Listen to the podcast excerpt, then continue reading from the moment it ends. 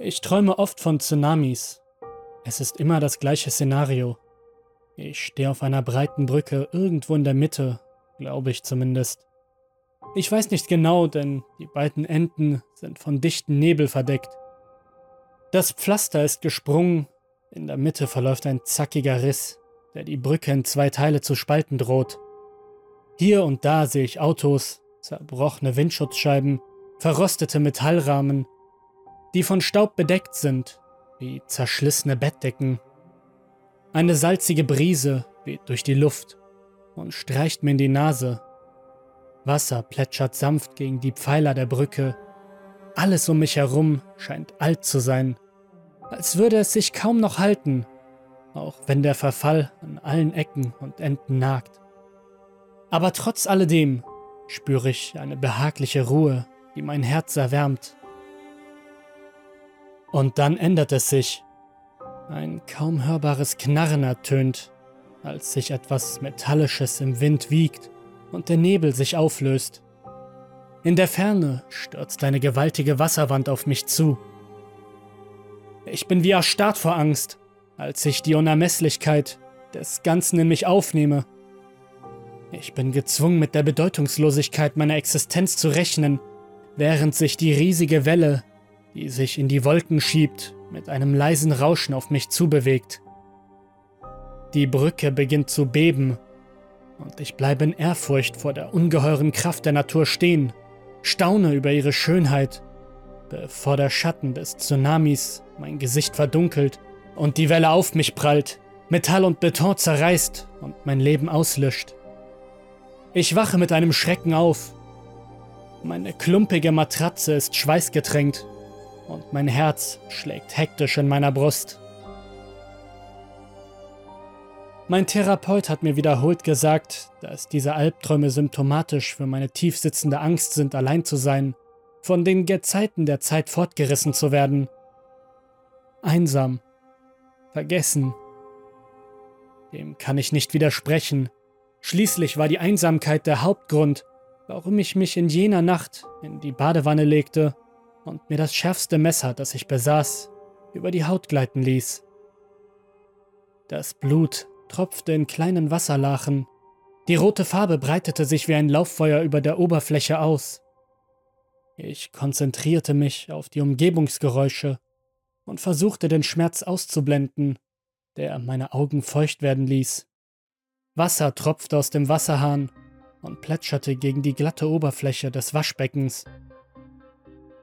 Der Wind tanzte in den Bäumen vor der Tür und lässt die Blätter rascheln, und mein Atem wird kurz und heiser, während meine Augenlider zu sinken beginnen. Ich schwinde dahin. Ich frage mich, ob ich auch im Jenseits alleine sein werde.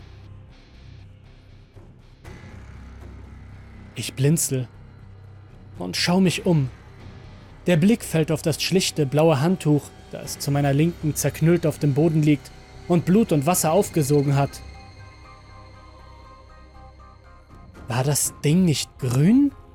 Ertappte ich mich dabei, wie ich es sagte, aber es fühlte sich irgendwie falsch an und die Worte lassen meinen Kiefer schmerzen, als sie aus meinem Mund purzelten. Ich setzte mich aufrecht hin ich wusste, dass ich diese Wörter nicht gesagt hatte. Wer hat das gesagt? Mein Mund bewegte sich wieder. Ich? Und du bist? Ich? Wer bist du? Wie hast du meinen Mund bewegt? fragte ich mich. Was passiert hier? Es ist mein Mund. Wie hast du ihn bewegt? Und wie kommt es, dass ich dich sagen höre, was passiert hier, ohne dass mein Mund sich bewegt? Es ist mein Mund und ich habe ihn schon mein ganzes Leben lang. Ich stehe an der Schwelle zum Tod und führe Selbstgespräche. Ich pruste auf. Oh, sieht so aus, als würde der Blutverlust dich halluzinieren lassen. Was ist dann mit dem Handtuch? Was soll damit sein? Es war grün. Nein, war es nicht. Doch war es. Ich half Mom es auszusuchen. Nein, es war die ganze Zeit blau. Aber bitte sei still. Lass mich nachdenken. Auch das half nicht viel, denn jetzt höre ich eine weitere Reihe von Gedanken in meinem Kopf herumschwirren. Es war mehr als lästig, wie ein Juckreiz in meinem Nacken, an den ich nicht kratzen konnte. Ich sollte wohl mehr Angst haben, aber wenn man bedenkt, dass ich gerade dabei war, mein Leben zu beenden, störten mich solche Kleinigkeiten nicht annähernd so sehr, wie es sein sollte. Ganz zu schweigen davon, dass mit dieser anderen Präsenz in meinem Kopf auch ein seltsames Gefühl der Vertrautheit und Behaglichkeit verbunden ist. Ich nehme es gelassen und beschließe, dieses andere Ich in ein Gespräch zu verwickeln. Wir reden, während ich aus der Badewanne steige und die Wunde an meinem Arm untersuche, die sich mittlerweile von selbst wieder verschlossen hat und eine lange, schmale Narbe zurücklässt, die bereits zu verschorfen beginnt. Verwundert betrachte ich meinen Arm, als ich feststelle, wie sich meine Beine unbewusst in Bewegung setzten, weshalb ich mein Gegenüber höflich darum bitte, mir die Kontrolle zu überlassen, während ich zum Bett gleite. Wir brauchten nicht lange, um eine vernünftige Hypothese für das, was passiert ist, aufzustellen. Wir brauchten nicht lange, um eine vernünftige Hypothese für das aufzustellen, was hier gerade passiert. Es sind die Veränderungen, die mein anderes Ich um uns herum wahrnimmt, was uns davon überzeugt, dass er die Dimension gewechselt hat und in einer parallelen Realität angekommen ist.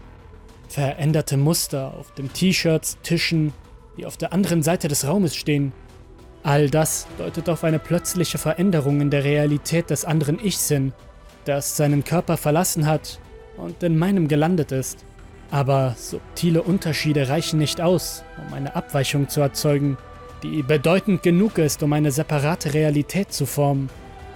Und das merken wir, wenn das andere Ich anfängt, über kürzliche Gespräche zu sprechen, die er mit Verwandten hatte, die in meinem Fall schon vor Jahren verstorben waren.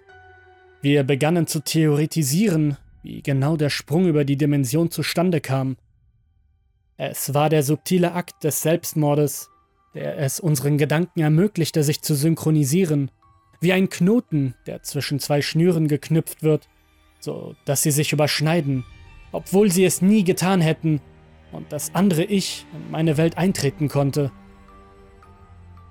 Überraschenderweise passten wir uns den Veränderungen recht gut an selbst der Übergang von ich zu wir ist reibungslos. Vielleicht liegt es daran, dass wir nicht mehr alleine waren. Etwas, wonach wir uns schon so lange gesehnt haben. Kameradschaft ist nicht der einzige Vorteil, der sich daraus ergibt, dass zwei Gehirne in einem einzigen Schädel Platz finden. Wir sind jetzt in der Lage, etwas zu tun, was die meisten Menschen für unmöglich halten – kannst du eine Hand im Uhrzeigersinn bewegen, während sich dein Fuß auf der anderen Seite gegen den Uhrzeigersinn bewegt? Denn das können wir. Mit beiden Händen gleichzeitig schreiben, zwei Bücher zur gleichen Zeit lesen, schlafen und wach sein auf einmal, in beide Augenwinkel schauen? All das und noch viel mehr können wir tun. Es ist absolut faszinierend, wir beide sind in der Lage, gleichzeitig die Kontrolle über unseren Körper auszuüben. Aber das Beste an all dem hat nichts mit meinen neuen Fähigkeiten zu tun. Weißt du, niemand, der nicht schon einmal seelisch zermürbte Vereinsamkeit erlebt hat, kann den wahren Wert von Freundschaft wirklich erkennen. Zum ersten Mal in meinem Leben empfinde ich ein aufrichtiges Glücksgefühl, wenn ich meinem anderen Ich Ideen vorschlage, über unsere Ängste und Träume spreche und in Erinnerung an die Vergangenheit schwelge. Ganz geringfügig verschieden wie zwei übereinanderliegende Kopien eines Bildes, von denen eine fast unmerklich geneigt wurde. Ich erzähle das, weil ich möchte, dass du verstehst, dass nicht die Hoffnungslosigkeit, sondern die Kuriosität mich dazu bringt, mich ein zweites Mal umzubringen. Wir streiten uns schon lange und heftig darüber.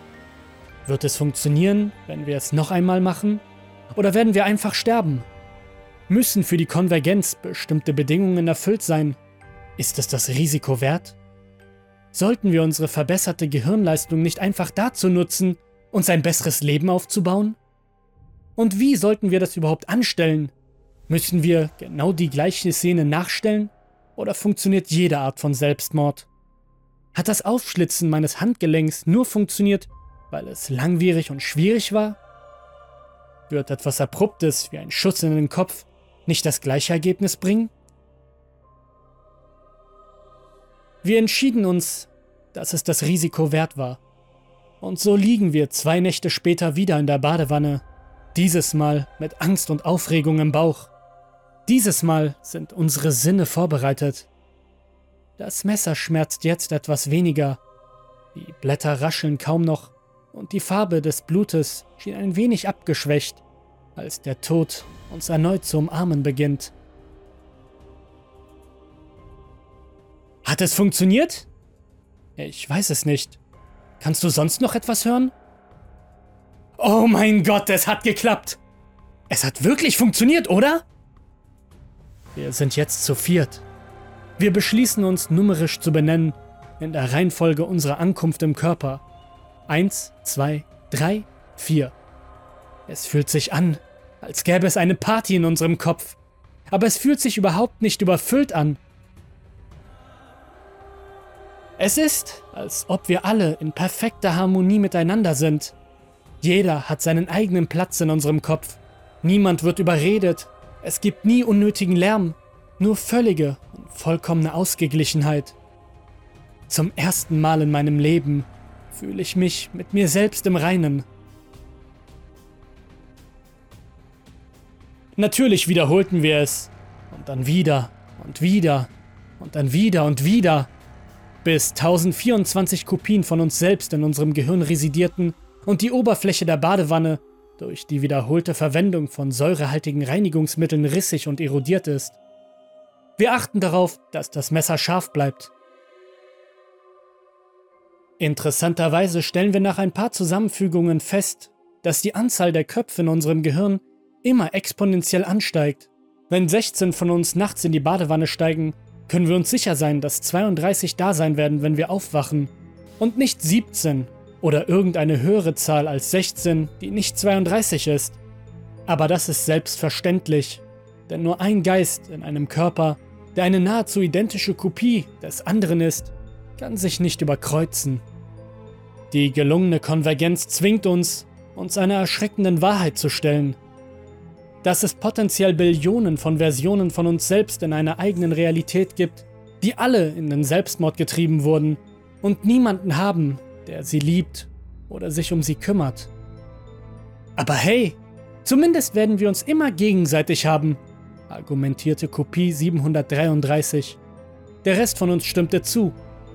Es gibt immer einen Silberstreif am Horizont. Mit jeder weiteren Fusion verbesserten wir unser Leben signifikant. Unsere Produktivität nimmt explosionsartig zu. Wir brauchen weniger als eine Stunde, um eine Arbeit zu erledigen, für die wir sonst Wochen gebraucht hätten, indem wir die Aufgaben unter uns aufteilen, lesen, verarbeiten, analysieren und anschließend die Informationen nutzen, um komplexe Probleme zu lösen. Wir beginnen wie eine gut geölte Maschine zu arbeiten. Ein Supercomputer, wenn man so will, Unsere Effizienz bei der Arbeit wird so hoch, dass wir sogar ein wenig zurückschrauben müssen, um keinen Verdacht zu erregen.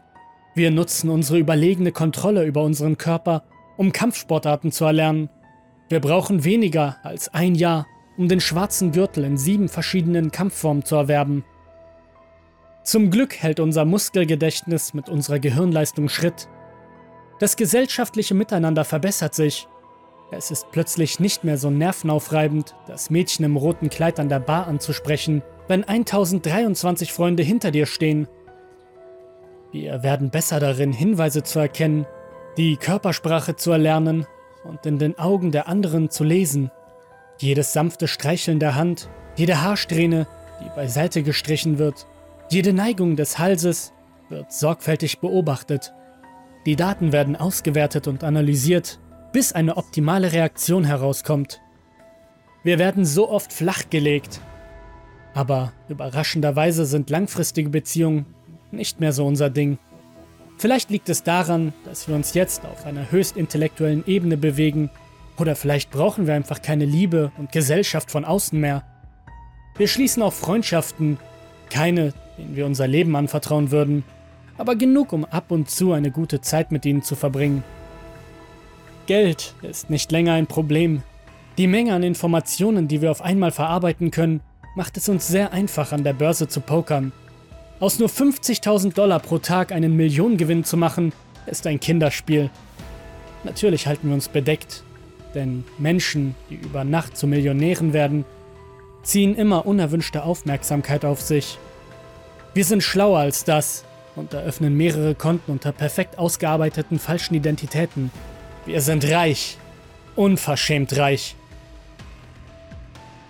Verständlich, wenn du denkst, dass ich unausstehlich klinge. Der Grund, warum man euch von unserer überwältigenden Auffassungsgabe erzählt hat, ist, damit ihr versteht, wie gefährlich die Dinge geworden sind.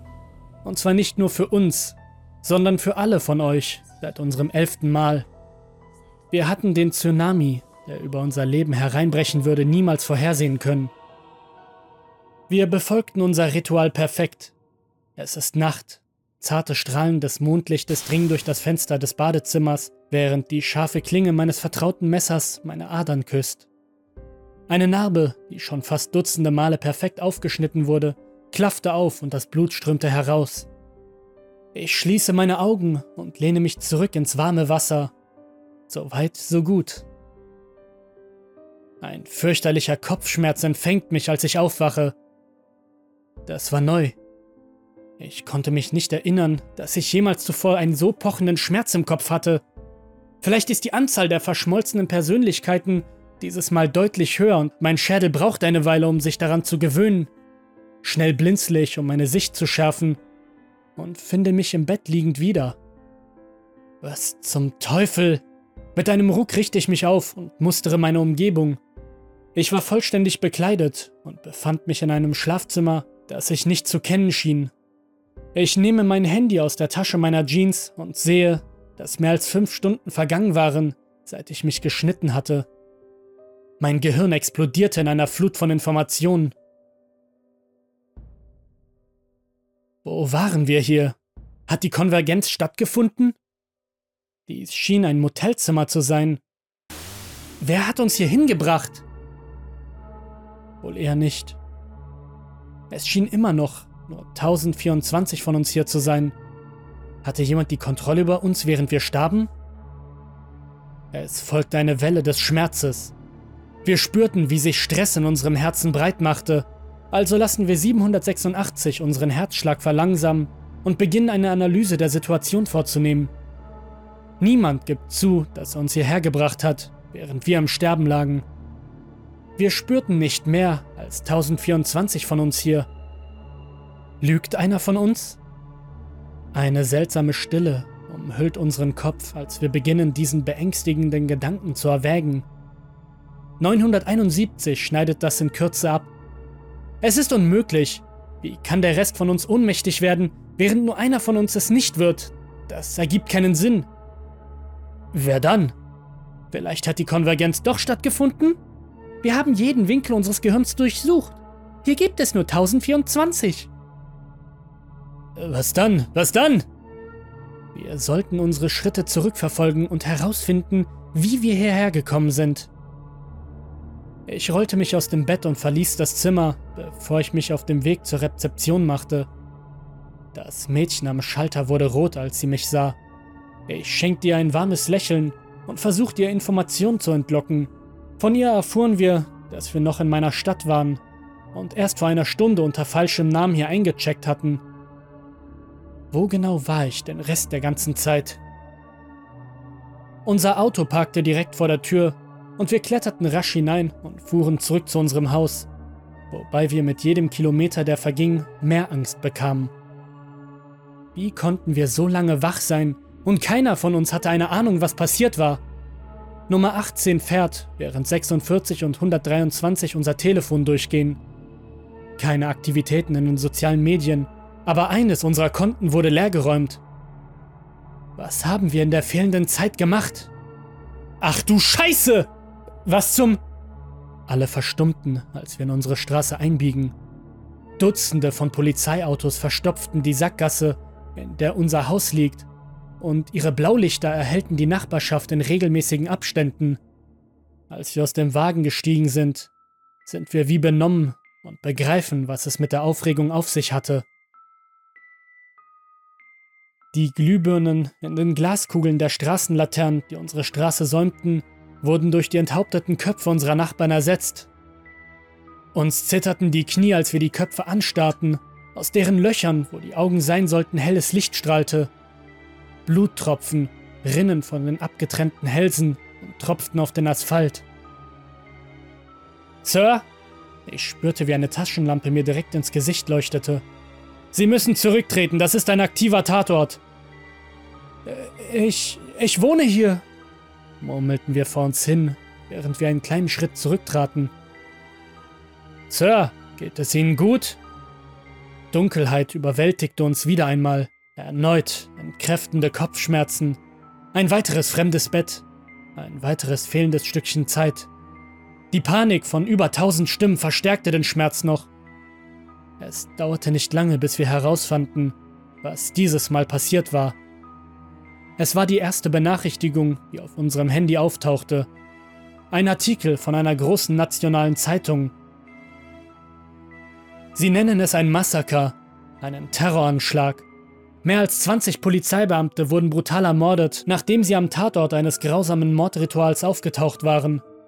Augenzeugen beschrieben, wie ein Schatten auf die Polizisten einschlug, sie in Stücke riss und dabei wie ein Tier schrie.